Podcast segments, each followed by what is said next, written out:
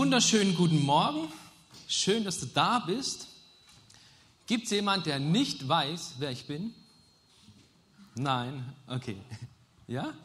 Nö. ähm, ich weiß nicht, wie hast du dich gefühlt, als du heute Morgen hier reingekommen bist? Als du so mit den Palmwedeln empfangen worden bist?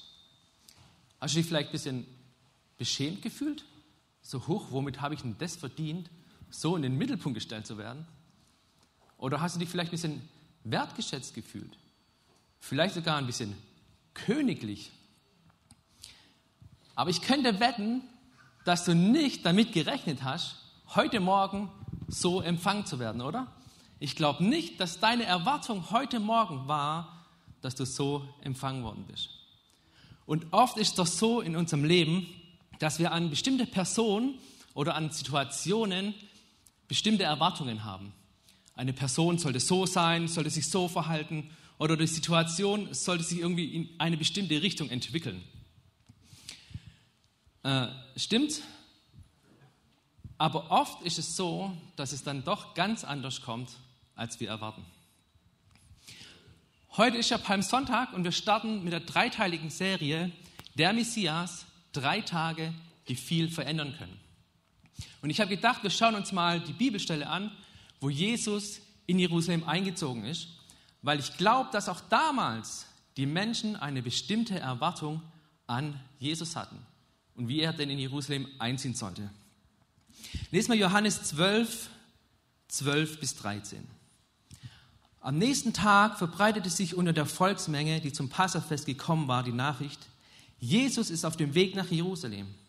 Da nahmen die Menschen Palmzweige, liefen Jesus entgegen und riefen ihm begeistert zu, Gelobt sei Gott, gepriesen sei, der in Gottes Auftrag kommt, der König von Israel. Und im Matthäus- und Lukas-Evangelium lesen wir auch, wie die Menschen ihre Kleider vor Jesus ausbreiteten, wie ein Teppich.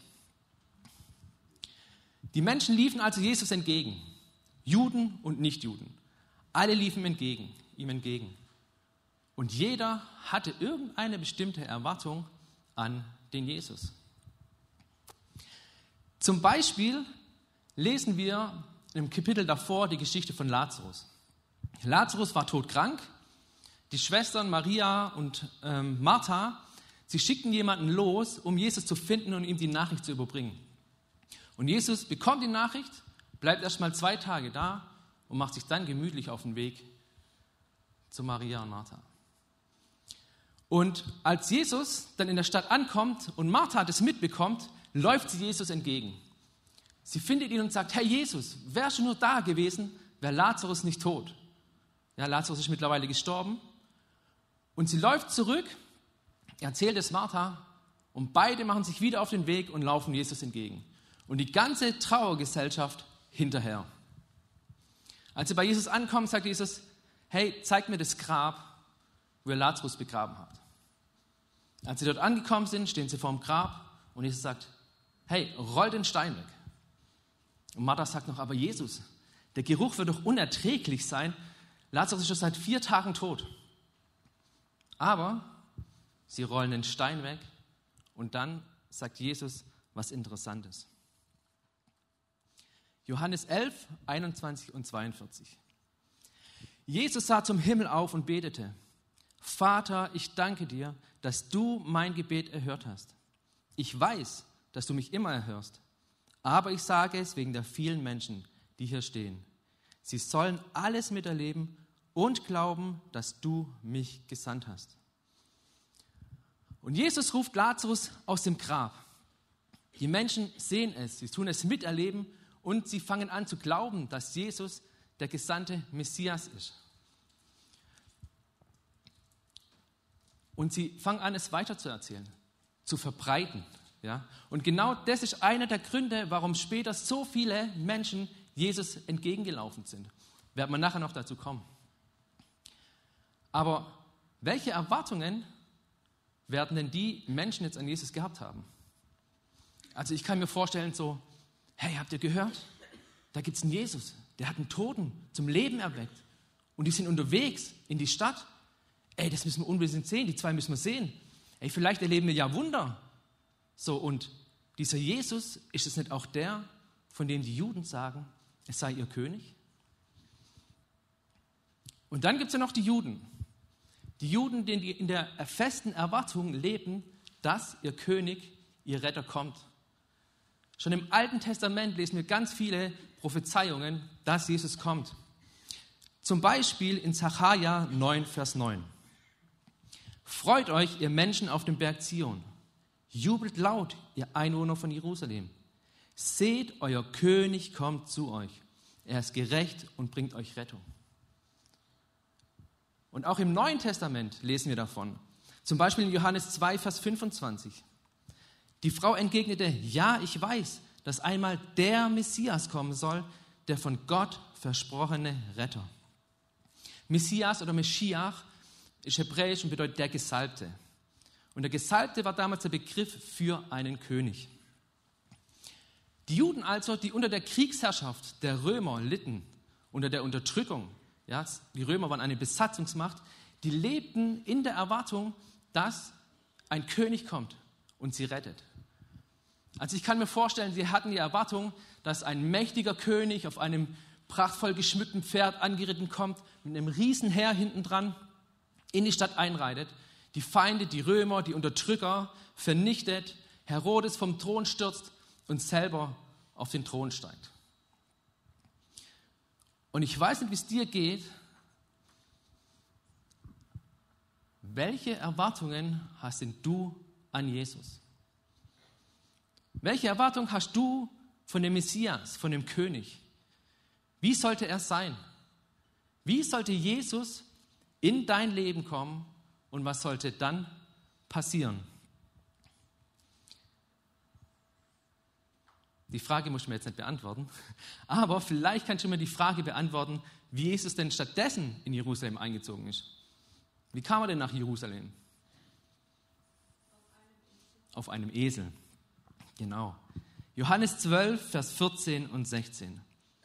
Jesus ließ sich ein Eselsfohlen bringen und ritt auf ihm in die Stadt. Damit erfüllte sich das Prophetenwort. Fürchtet euch nicht, ihr Menschen auf dem Berg Zion. Euer König kommt. Er reitet auf einem Eselsfohlen. Doch das verstanden seine Jünger damals noch nicht. Erst nachdem Jesus in Gottes Herrlichkeit zurückgekehrt war, begriffen sie, dass sich mit dem, was hier geschah, die Voraussage der Heiligen Schrift erfüllt hat. Er kam auf einem Esel dahergeritten. Und wenn wir uns jetzt mal die Symbolik von einem Esel, aber auch von einer Palme und einem Palmzweig und den Kleider anschauen, sehen wir, dass alles auf Jesus und sein Erlösungswerk hindeutet. Der Esel zum Beispiel war ein unreines Tier, durfte nicht gegessen werden. Ähm, es wurde eingesetzt zur Arbeit, es war ein Arbeitstier, ähm, ein Lastentier, es musste die Lasten der Menschen tragen. Und auf der anderen Seite war es aber auch ein Reittier. Ein Reittier für vornehme, wohlhabende Menschen oder Leute, die sich einen Treiber leisten konnte, der den Esel angetrieben hat. Genau das nächste Bild, aber ich habe kein besseres gefunden. genau. Ähm, der Esel auf dem Jesus geritten kam, war aber auch ein junger Esel, ein Eselsfohlen. Also auf dem zuvor noch nie jemand geritten ist. Man könnte auch sagen, jungfräulich. Und der Esel, der wurde auch nie direkt im Krieg eingesetzt. Ja, also höchstens für die Trassen, für die Versorgungswege, ähm, den Nachschub und so. Er war nie direkt am Krieg beteiligt. Und Jesus setzte damit eine Botschaft. Jesus sagte, hey, ich bin nicht ein König, wie, ihn, wie, wie ihr ihn erwartet. Ja? Von mir müsst ihr euch nicht fürchten. Ich bin nicht wie die Schreckensherrscher, die ihr kennt. Damals kannten sie meistens nur Schreckensherrschaften oder Könige, von denen man echt Angst haben musste. Und er sagte, von mir müsst ihr euch nicht fürchten. Ich bin anders. Ich bin ein Friedensfürst. Ich bin königlich und doch trage ich eure Last. Wenn wir uns die Palme anschauen und den Palmzweig. Eine Palme ist immer grün. Sie spendet immer Schatten. Ja? Und sie stand für das Leben, für das ewige Leben. Und ein Palmzweig, der stand auch für Sieg. Also Athleten, die damals gewonnen haben, haben als Zeichen einen Palmzweig bekommen. Sieg und ewiges Leben. Und wenn wir uns die Kleider anschauen, Kleider haben immer was mit dem Leib zu tun, immer was Leibliches. Ja, also mit Kleidern bedecken wir unseren Leib, unsere Scham. Und Scham steht auch für Sünde. Als Adam und Eva von der verbotenen Frucht gegessen haben, das Erste, was sie getan haben, sie schämten sich. Aus dem Grund hat Gott die Kleider gemacht. Ja? Also seht ihr die Parallelen? Jesus ist König, königlich und doch trägt er unsere Last. Er hat gesiegt, er lebt ewig und er schenkt uns ewiges Leben, indem er uns unsere Schuld vergibt. Und was mir noch zur Kleidung eingefallen ist, was passiert denn, wenn ich ein Kleidungsstück ausziehe? Und noch eins ausziehe. Und noch eins ausziehe. Was mache ich? Ich mache mich nackt, oder? Ich entblöße mich, ich mache mich nackig. Hast du dich schon mal vor Gott nackt gemacht? Also das meine ich jetzt sinnbildlich, ja. Man kann ja auch sagen, wenn ich mich einer Person offenbare, wenn ich mein Tiefstes, was in mir vorgeht, meine, was in meiner Seele ist, ihr offenbare, ihr mitteile, ja, ähm, dann offenbare ich mich, dann, dann entblöße ich mich. Man kann auch sagen, oh, der hat sich jetzt richtig nackig gemacht, oder? Und ihr Lieben, ich muss zugeben, mir ist es nicht nur sinnbildlich passiert. Das war in einem Moment in meinem Leben, als ich ganz da unten war. Als es mir richtig dreckig ging.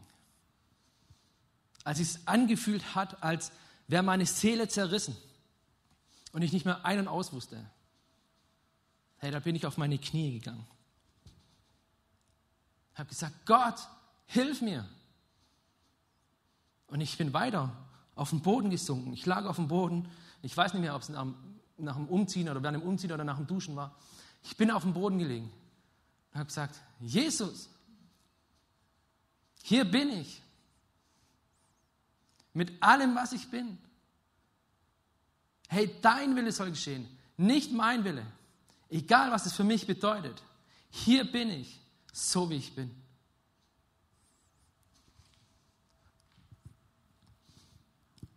Und ihr Lieben, das war ein tiefer Moment.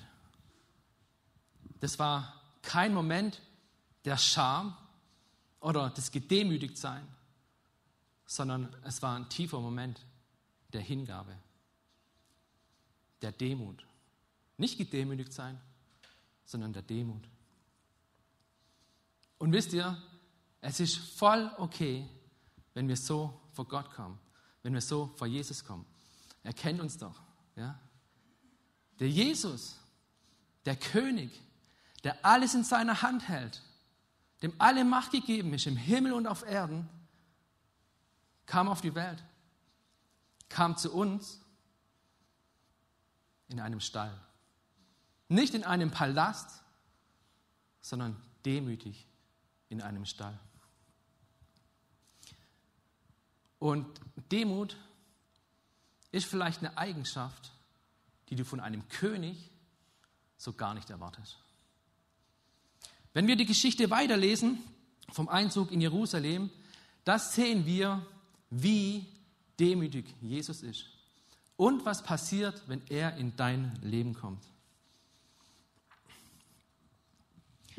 Johannes 13, 2 bis 5. An diesem Abend aß Jesus zusammen mit seinen Jüngern. Der Teufel hatte Judas, den Sohn von Simon Iskariot, schon zum Verrat an Jesus angestiftet.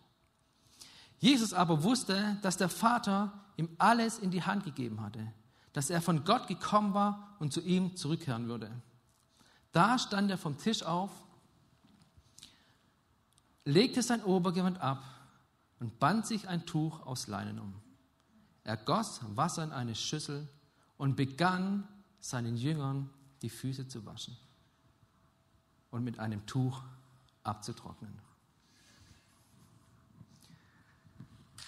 Und ihr Lieben, jetzt müsst ihr euch vorstellen,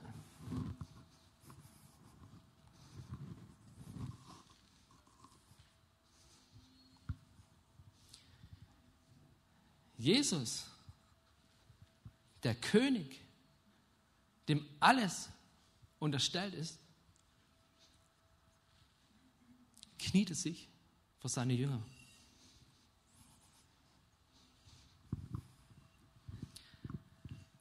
Er nahm Wasser, nahm die Füße, goss Wasser in eine Schüssel und fing an, ihm die Füße zu waschen. Johannes, Petrus, einem nach dem anderen, staubige, dreckige Füße. Und dann kommt der Hammer. Dann kommt Judas dran. Und Jesus weiß ganz genau, dieser Mann wird mich verraten. Dieser Mann hat Mitschuld an meinem Leid. Mitschuld daran, dass ich geschlagen werde, dass ich bespuckt werde, dass mir die Dornenkrone auf den Kopf gedrückt wird, dass mir Blut ins Gesicht läuft und dass ich letztendlich qualvoll am Kreuz verblute. Er weiß es ganz genau. Und was macht er? Er wäscht ihm die Füße und er trocknet sie ihm ab.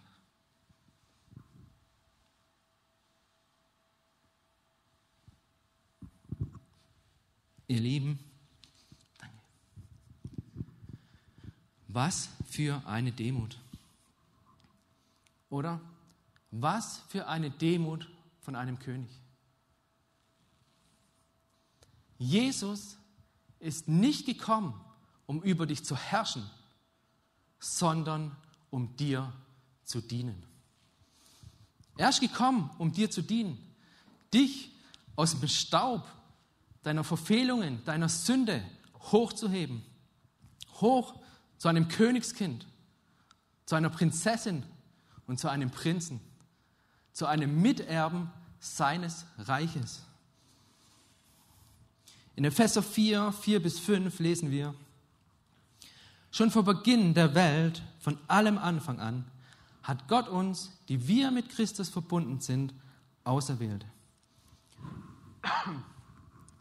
Er wollte, dass wir zu ihm gehören und in seiner Gegenwart leben. Und zwar befreit von aller Sünde und Schuld. Aus Liebe zu uns hat er schon damals beschlossen, dass wir durch Jesus Christus seine eigenen Kinder werden. Dies war sein Plan und so gefiel es ihm. Es war schon immer sein Plan und es gefällt ihm. Die Frage, die sich doch jetzt stellt, ist, wie können wir Miterben seines Reiches werden? Wie kommt der König Jesus in dein Leben? Und ich habe zwei Tipps. Der erste, lauf ihm entgegen. Lauf ihm entgegen, wie Martha ihm entgegengelaufen ist. Lauf ihm entgegen, wie die Einwohner von Jerusalem ihm entgegengelaufen sind. Und leg ihm dein Leben hin. Gib ihm dein Leben und lass dir dienen und heiß ihn willkommen. Der zweite Punkt, lass dir dienen, so wie die Jünger sich ihre Füße waschen lassen haben. Lass dir dienen und lass dich reinwaschen. Und am besten machst du es so wie Petrus. Weil Petrus, der hat sich erstmal gewehrt. Der wollte überhaupt nicht, dass Jesus ihm die Füße wäscht. Das lesen wir in Johannes 13, 6 bis 9. Als er zu Simon Petrus kam, wehrte dieser ab. Herr, wie kommst du dazu, mir die Füße zu waschen? Jesus antwortete ihm, was ich hier tue, verstehst du jetzt noch nicht. Aber später wirst du es begreifen. Doch Petrus blieb dabei. Niemals, niemals sollst du mir die Füße waschen. Worauf Jesus erwiderte, wenn ich dir nicht die Füße wasche, gehörst du nicht zu mir. Hast du keinen Anteil an mir. Da sagte Simon Petrus, Herr, dann wasche mir nicht nur die Füße, dann wasche mir auch die Hände und mein Gesicht. Hey, wenn du dir nicht dienen lässt, wenn du dich nicht reinwäschen lässt, dann hast du keinen Anteil an Jesus. Lass dir die Füße waschen und am besten noch die Hände und dein Gesicht. Alles. Leg ihm alles vor ihn hin. Und wisst ihr, was dann passiert? Wenn du das tust, dann wird Jesus König in deinem Leben. Und du wirst Früchte hervorbringen. Du wirst gute Früchte hervorbringen. Dein Leben bringt die Frucht Jesus hervor. Herr, und auch wenn das vielleicht zuerst bedeutet, dass du dein Leben verlierst. Wenn das bedeutet, dass du dein Leben, das du kennst, erstmal aufgeben musst, loslassen musst. Und es hört sich jetzt schon hart an, oder? Du musst dein Leben verlieren. Du musst erstmal sterben. Aber lesen wir mal Johannes 12, 24, Vers 25. Ich sage euch die Wahrheit. Ein Weizenkorn, das nicht in den Boden kommt und stirbt, bleibt ein einzelnes Korn. In der Erde aber keimt es und bringt viel Frucht, obwohl es selbst dabei stirbt. Wer an seinem Leben festhält, wird es verlieren. Wer aber sein Leben in dieser Welt loslässt, wird es für alle Ewigkeit gewinnen. Versteht ihr? Der Boden ist Jesus. Das Weizenkorn bist du. Wenn das Weizenkorn in den Boden fällt, dann fängt es an, sich zu verändern. Es wächst, es bringt Früchte hervor, mehrere Weizenkörner. Und das Weizenkorn in seinem ursprünglichen Zustand wird es nicht mehr geben. Das haben wir gelesen. Wer aber sein Leben in dieser Welt loslässt, wird es für alle Ewigkeit gewinnen. Du gewinnst ein Leben in Ewigkeit und du wirst gute Früchte hervorbringen. Dein Leben wird sich positiv verändern. Und ich glaube, dass dann genau das in deinem Leben passiert, was Jesus der Martha am Grab gesagt hat. Johannes 11, Vers 24. Habe ich dir nicht gesagt, entgegnete ihr Jesus, du wirst die Macht und Herrlichkeit Gottes sehen, wenn du nur glaubst. Die Band darf nach vorne kommen. Wenn du Jesus entgegenläufst, wenn du in dein Leben hingibst, dich reinwäschen lässt, glaube ich, dass dein Glaube wachsen wird und dass sich dein Leben verändern wird. Und ich glaube, dass die Menschen um dich herum das mitbekommen. Ja? Und ich hoffe, dass du dann nicht das für dich behältst, was du mit Jesus erlebst. Ja, ich bitte dich sogar darum, hey, fang an, es weiter zu erzählen, zu verbreiten, ja? Weil wisst ihr, was dann passiert? Das lesen wir in Johannes 12, 17 bis 19. Alle, die dabei gewesen waren, als Jesus Lazarus aus dem Grab gerufen und wieder zum Leben erweckt hatte, hatten es weitererzählt. Deswegen liefen Jesus jetzt auch so viele Menschen entgegen. Sie wollten den Mann sehen, der ein solches Wunder vollbracht hat. Nur die Pharisäer warfen sich gegenseitig vor. Nun seht ihr, dass er so nichts erreicht. Alle Welt rennt ihm hinterher. Hey, wie schön wäre es, alle Welt rennt hinterher. Rennt Jesus hinterher. Hey, die Menschen um dich herum werden nicht anders können, als diesem Jesus, als unserem König Jesus entgegenzulaufen, ihn sehen zu wollen, ihn erleben zu wollen, das, was du mit ihm erlebst. Aber die Voraussetzung dafür ist, dass erstmal du Jesus entgegenläufst und ihm zum König in deinem Leben machst. Und wisst ihr, das sollten wir nicht nur einmal in unserem Leben machen, Jesus zu unserem König machen, das sollten wir jeden Tag machen. Egal wie lange es jetzt schon her ist, dass du Jesus zu deinem König gemacht hast. Wie lange es her ist, dass du dein Leben Jesus übergeben hast. Wir sollten es jeden Tag machen. Jeden Morgen neu sollten wir Jesus einladen. ihn zu unserem König machen und uns dienen lassen. Stimmt's? Und das wollen wir jetzt ganz praktisch machen. Wir haben jetzt die Möglichkeit dazu, Jesus entgegenzulaufen. Während die Band ein Lied spielt, werd kurz still. Geh kurz in dich und dann steh auf. Geh zu einem der Tische. Da hinten links siehst du einen Tisch, hier vorne rechts siehst du einen Tisch. Nimm dir einen Palmzweig und dann mach dich ganz bewusst auf und laufe Jesus entgegen. Und leg ihm die Palm, das Palmblatt, leg ihm dein Leben vor ihn aus, indem du hier vorkommst und dann das Palmblatt hier vor das Kreuz legst. Mach es ganz bewusst. Halt dir wirklich bildlich vor Augen. Ich laufe jetzt Jesus entgegen. Ich lege ihm mein Leben hin. Mit allem, was ich bin. Und ich glaube, dass dann, dass du dann die Macht und die Herrlichkeit Gottes erleben wirst. Mit Jesus zusammen. Ich glaube, dass sich dein Leben verändern wird. Ich glaube, dass Bindungen frei werden. Wenn Jesus in dein Leben kommt, wenn du Jesus als dein König ausrufst, wird was passieren. Ich glaube, dass dann in deinem Leben was freigesetzt wird. Und ich bete jetzt noch kurz und dann könnt ihr das tun. Ja, himmlischer Vater, ich danke dir dafür, hey, dass du uns so sehr liebst. Jesus, ich danke dir dafür, dass du demütig zu uns kamst auf die Welt demütig in einem dreckigen Stall. Und ich danke dir dafür, dass du uns dienen möchtest. Herr, und ich bete, dass jetzt jedem Einzelnen, der hier vorläuft, der sein Leben dir hinlegt, dass du ihm begegnest mit deinem Geist. Das bete ich in Jesu Namen.